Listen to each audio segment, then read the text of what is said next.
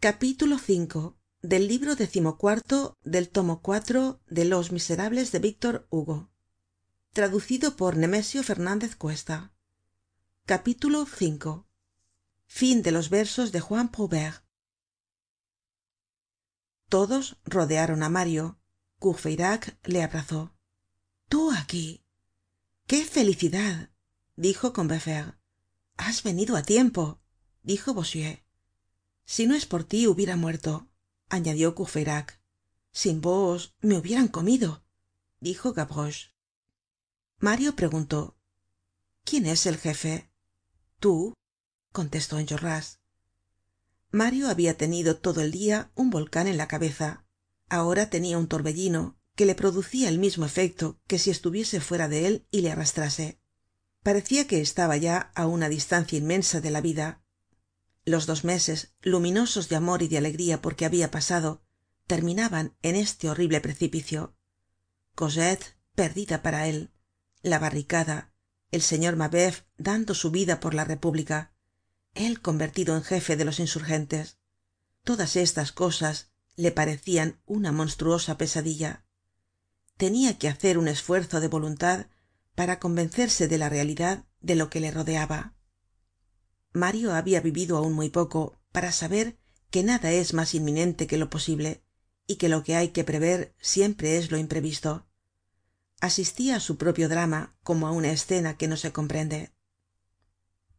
En aquella bruma en que estaba sumergido su pensamiento no conoció á javert que atado al poste no habia hecho ni un movimiento de cabeza durante el ataque de la barricada y que miraba agitarse la rebelion en su derredor con la resignacion de un mártir y la majestad de un juez.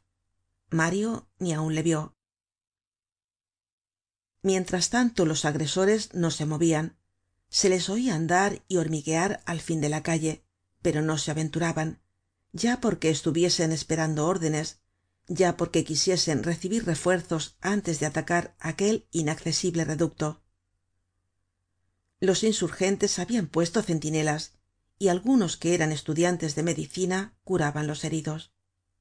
Se habian sacado todas las mesas fuera de la taberna escepto dos destinadas á las hilas y á los cartuchos y otra en que estaba tendido el señor mabeuf. Se habian agregado á la barricada y habian sido reemplazadas en la sala baja por los colchones de la cama de la tia hucheloup y de las criadas.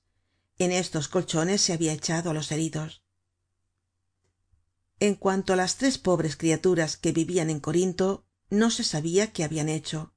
Por último se las encontró ocultas en la cueva como abogados segun dijo bossuet añadiendo mujeres al fin una aguda emocion vino á entristecer la alegría del recobrado parapeto. Pasóse lista y faltaba uno de los insurgentes uno de los mas queridos uno de los mas valientes le buscaron entre los heridos no estaba. Entre los muertos no estaba. Sin duda habia caido prisionero. Combeferre dijo á enjolras nos han cogido nuestro amigo. Tenemos á su agente. Quieres la muerte de ese espía sí respondió enjolras pero menos que la vida de juan prouvaire esto pasaba en la sala baja cerca del poste de javert.